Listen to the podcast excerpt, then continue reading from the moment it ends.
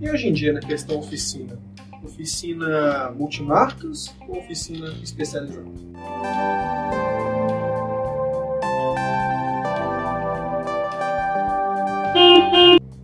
O eu te falo de multimarcas, mas se eu fosse começar hoje, eu começava com especializado. Seja em serviço ou seja em marcas. Aonde que se tem um diferencial? investimento para multimarcas e ferramentas é muito grande. Porque você tem ali a quantidade que não para de crescer de marcas e modelos e todo lançamento é ferramenta nova. Por exemplo, se você for mexer no motor hoje THP da mexer lá em sincronismo, tem que comprar a ferramenta. Você vai fazer um serviço desse sem ferramenta? Exato. Não tem como. É. Aí você fala assim, eu faço investimento em ferramenta, eu tenho um THP desse, dois ao ano entendeu? Então, assim, é, o fato de você ter uma marca só, que você tem um custo de ferramenta menor, você tem um custo de informação menor, um custo de treinamento menor, e por ter uma prática só naquela marca, você tem um ganho de tempo para fazer o trabalho. Só que isso aí, assim, para oficina multimarcas é muito complexo porque o fato de você conseguir peça para multimarcas é, é um negócio assim que deixa você tenso, porque você vê o cara parado, o elevador ocupado, o cliente querendo saber né, do serviço. E a peça não chegou ainda. Aliás, a peça às vezes nem achou. Quando você pega, por exemplo, os carros que não tem muita especificidade, entendeu? Carros que saíram poucos, mesmo que estão em linha de fabricação mas vendeu poucos. Então, há muitas distribuidoras hoje trabalham com peças chamadas de curva A. Peças que giram. Tipo de carros populares. Exato, assim. exato. Se você não trabalha com os distribuidores com um estoque muito grande, com mais peças também de curva é, B, C e D, entendeu? Você fica na mão, você não consegue liberar o carro. Às vezes você consegue amenizar isso com um planejamento de uma revisão preventiva, né? O cliente. Às vezes o cliente, se tentar convencer ele a falar assim, ah, se o carro está chegando até a certa quilometragem, já vamos separar, tentar conseguir algumas peças. Ou isso, isso é difícil, sabe por quê? Tem uma coisa que chama-se crise. Infelizmente, é, muita gente diminuiu o ganho, o ganho dele foi diminuído com a crise, mas ele não diminuiu o carro, o padrão. Exato. Ele, ele poxa, agora eu ganho para mim ter um carro 1.0. Não, eu quero ter, continuo tendo um carro 2.0, um carro automático. E isso pesa muito para ele. Então, é, a gente vem observando dois aspectos. Se deixa hoje de fazer um serviço de qualidade por questão de achar peça, mas por questão financeira do cliente também. É que ele que tem aquele, apesar de a gente dar aquele respaldo técnico, Sim. né? Poder de decisão de fazer é toda não, dele. É toda do cliente. É toda dele. E principalmente da forma que nós estamos hoje. É, dificuldade de peça, custo, custo de mão de obra e a condição do cliente. Entendeu? Às vezes eu tenho cliente falando assim, é, qual é o serviço proposto? Ó, é isso. Por exemplo, ontem eu estava mexendo no Honda e falei para o menino, olha, seu carro está na hora de trocar. Tipo, radiador, o Honda tem tempo e quilometragem. Seu carro está iniciando muito de férias. É, faz assim, para mim rodar. Troquei o óleo, os fios e troquei dois cilindros traseiros. E o óleo foi, mais nada. Ah, mas tinha mais coisa a fazer não, eu não, eu não tenho condições de pagar, entendeu? principalmente a que só paga em eu não protelo nenhum. Tendo vista tem outros. Outra coisa também que está pegando a gente da oficina é a condição que você tem que dar para o cliente para que o valor das parcelas encaixe dentro do, da forma dele de pagar, da condição dele tem, do salário dele. E isso tá. Porque se você estica muito, você tem a marca de cartão que é um sócio nosso. Não, seja, não, não chega a ser majoritário, mas é expressivo. Tá? A gente tem também os impostos que a gente paga para o governo. Que é outro sócio. outro E- sócio. é, Só é- quer saber das entidades. Exato, exatamente. Isso aí, se você não fizer uma continha boa, chega no final do mês, você trabalhou e não ganhou dinheiro.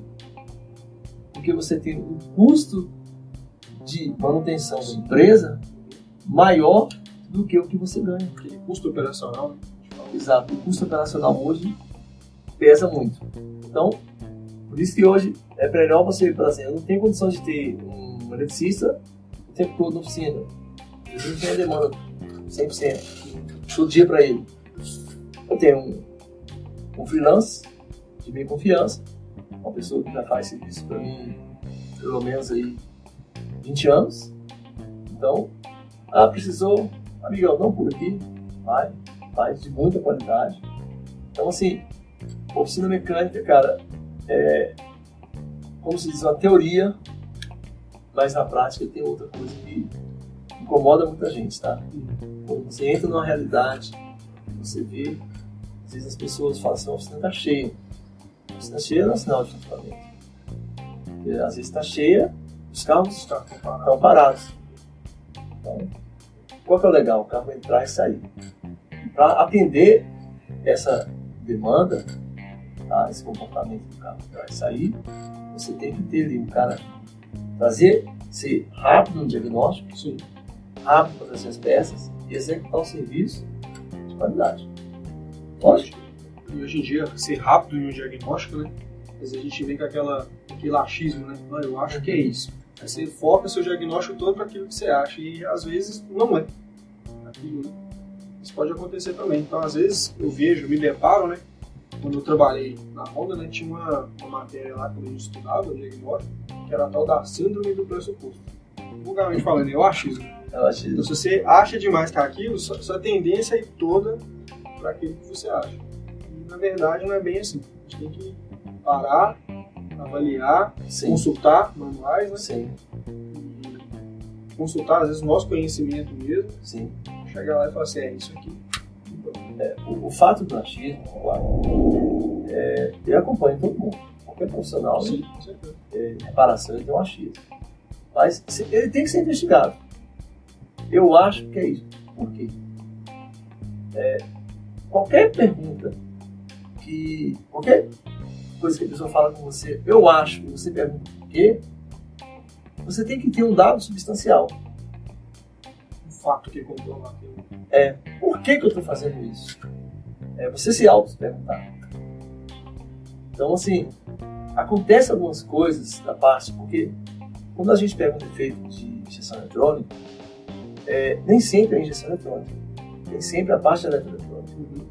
Às vezes você pega um problema de carro não aquece, entendeu? Você pega problema de bico injetor, que às vezes a injeção eletrônica não dá, pode falar. Então você tem que ter uma metodologia de trabalho, critério técnico. Por exemplo, eu vim de viagem, 600, abasteci meu carro, 600 km daqui. Meu carro começou a falhar. Eu olhei, não acendeu a luz de injeção? Bom, se não acendeu, bico injetou. Eu trouxe o carro, já estava um sábado, tudo na fim, cheguei em casa. Realmente, desmontou e injetou lá. Cheio de sujeira substituí a tela, fiz a limpeza, retrolavagem, o carro funcionando normalmente. Então, assim, o fato de você entender o que está funcionando naquele momento é muito importante. Você tem que saber como é que funciona esse, essa peça, como é que ela é composta e o que está acontecendo. Princípio de funcionamento. Exato. Que é o que a gente falou no começo da conversa, que é estudar física. Diagnóstico também, a gente leva muito em consideração né? a física, né? inércia, Tudo. atrito, troca de calor, e vai. Pra quem tá começando, chegou nessa área aqui, ah, vi esse vídeo, eu acho que vou virar mecânico. Se aprofunda em que primeiro? Bom, se aprofunda, pega um livro de física. É, não esquente a cabeça com os cálculos. Você vai precisar esquentar a cabeça com as leis. Quando você entender como cada lei funciona, Aí você vai fazer um curso de mecânica, você vai se encaixar tudo perfeitamente. Quando você estuda termoelétrica, termodinâmica, atrito, é, quando você estuda velocidade, Eletricidade. eletricidade. Então você vai ter um respaldo, você vai ter como absorver as informações que o curso te dá com muita facilidade. Porque eu me lembro quando eu fui fazer um curso na Ford, em São Paulo, e o instrutor dando treinamento, né? Começo de gestão eletrônica, em 97. Ah, atenção, corrente, vocês entenderam? Você entendeu, Luciano? Entendi. Aí, no meio, no intervalo da aula, ele me chamou e falou, peraí, ou você está entendendo, você não está. Porque tudo que eu te pergunto, você fala que ok. Falei, professor, eu tô, tem seis meses que eu estou estudando os técnicos eletrônicos. Eu já passei por essa matéria. Então, como que o curso técnico de eletrônica fez uma diferença assim enorme? Uma coisa, análise de circuito, Fundamental. muito. É, quando eu mudei para os Estados Unidos, eu não. Eu fui como mecânico normal, comum. Aí o cara falou assim: Cara, eu tô com esse carro que não funciona o freio e o carro não tá rodando. Ele mostrou o diagrama elétrico. Você conhece esse aqui? Eu falei: Não, esse aqui eu sei. Você sabe diagrama elétrico? Eu sei, eu fiz os técnicos eletrônicos. Aí ele me apresentou o programa e me ensinou como acessar os diagramas elétricos. No manual. Aí você seleciona o carro. Cara, aquilo pra mim foi Maravilhoso, né? muito Quando você entende, você se apaixona, né? Claro, claro. Por exemplo, quando eu falo com os meus alunos, gente, elétrica é o futuro. Ah, professor, mas eu não vou, quero mexer só com mecânica, não quero mexer com elétrica, não. A gente tem que conhecer, pelo menos, o básico. É. Não é? O cara hoje que for mexer com elétrica, ele vai ficar resumido a freios, a parte hidráulica, exceto ABS, mas todo carro hoje tem que ter ABS. Sim. É, eu estava ouvindo, os carros já vão ter daqui, eu acho que um ou dois anos, vão lançar com controle de estabilidade. Eu achei essa matéria legal, só que é, se o carro tem um controle de estabilidade, mas seu pneu é frisado, careca, seu freio está em mau estado. Eu vejo hoje, mano, a grande questão nossa chama-se cultural. Nós não crescemos com o hábito de prevenção. A gente cresceu com hábito chamado terceira instância. Então, amanhã, a partir da manhã, vai exigir o curso técnico. Então hoje todo mundo entra na escola, chega lá na fila, tá aqui, ó, tô fazendo curso técnico. Ele está fazendo. É, um, um instrutor da Ford falou comigo esse cara, isso em 97. Não é admissível, é, desculpa, é inadmissível o mecânico não ter segundo grau. E quando eu mudei para os Estados Unidos, é, eu tomei um choque muito grande. Porque o nível de informação lá muito grande, nível de conhecimento. A área técnica lá, assim, o mecânico tem que ter curso técnico, tanto é não é chamado de técnico. Então, isso aí faz com que todo mecânico passe pela escola técnica, sai da escola técnica, faz uma prova de certificação, chama-se teste de habilidade e conhecimento, e ingressa na profissão. Então, assim, o curso técnico lá é para tudo. Um bombeiro tem que ter curso técnico. O eletricista residencial, curso técnico. Então, aqui no Brasil, não foi É a garantia, né? que é, exatamente, exatamente. Então, eu acho que um dos motivos que a ACE também não decolou aqui, ao meu ver, seria a falta de gente com mais qualificação. Porque o governo, ultimamente, é, as escolas técnicas estão acabadas. Infelizmente, o capital humano de um país, a riqueza do país chama-se capital humano. Enquanto o Brasil não se curvar a investir maciçamente em escolas de qualidades, formar bons profissionais, as indústrias não devem vir para cá. É a base, né? Se você olhar a China, a China forma uma quantidade de, de pessoas, os técnicos, tanto como superiores, em relação à proporção país, é, população e gente formada, muito maior que o Brasil. Então, assim, só que a gente tem que se curvar a um nível. tem que aceitar que não sabe. É o mínimo para você começar a aprender. E dedicação, leitura. É, eu venho observando o crescimento hoje do podcast. É bom, é ótimo. Só que você perde a leitura. Você ganha, você aprende. Ele, ele talvez tenha que vir para somar e não substituir. É isso, a leitura. Cara, mas ele está substituindo. Infelizmente. Exato. Você vê que tem grandes revistas hoje que já tem a matéria em áudio. Então você está dirigindo, você está fazendo exercício, fazendo caminhada. Se ele substituir a leitura, Exato. Caminhando para o lado Exato. negativo. Agora, por exemplo, uma situação positiva do podcast, estou lá no engarrafamento, né? Sim, sim. Ligo lá o meu smartphone junto lá com a central de áudio lá do carro. Sim. Não, com certeza. É, é uma fonte lícita, mas é onde você deixa de aprender é a leitura. Eu falo que assim, é, ler não dói, ler não machuca, mas a falta de leitura, ela dói, ela machuca. Tanto é que hoje tem adolescentes que não conseguem conversar com quem tem 30, 40 anos, pela defasagem de vocabulário.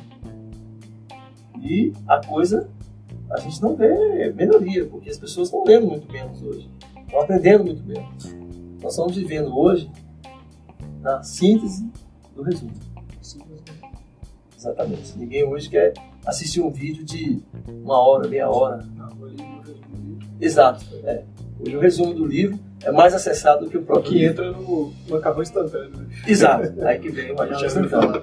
Exatamente. É, ô, Luciano, eu venho aqui te agradecer Ah, por essa bacana. entrevista que você já era um plano né, da gente Sim, há sim. bastante tempo. A Exato. gente conseguiu executar. Queria agradecer também ao amigo que você me, que você me apresentou, Claro. o Jefferson, que está ali por trás das câmeras. Muito obrigado, é aqui o estúdio que Bacana. você deu. Agradeço demais, viu, Jeff? Estamos aí. Se precisar, a gente conversa de novo, fala sobre assuntos mais objetivos relacionados. Isso aí, peço a, a participação dos inscritos, né? Exato. Do pessoal que tá vendo os vídeos aí. Se quiser saber de alguma informação, deixa nos comentários. Vou falar, por exemplo, das bases, vou falar multímetro dos meninos, vou falar de equipamentos de diagnóstico, ferramentas, manuais. Deixa nos comentários aí. Ou, por exemplo, perguntas, né? Uma nova oportunidade. Pode, pode perguntar A gente que volta aqui a conversar com você. voltamos sim.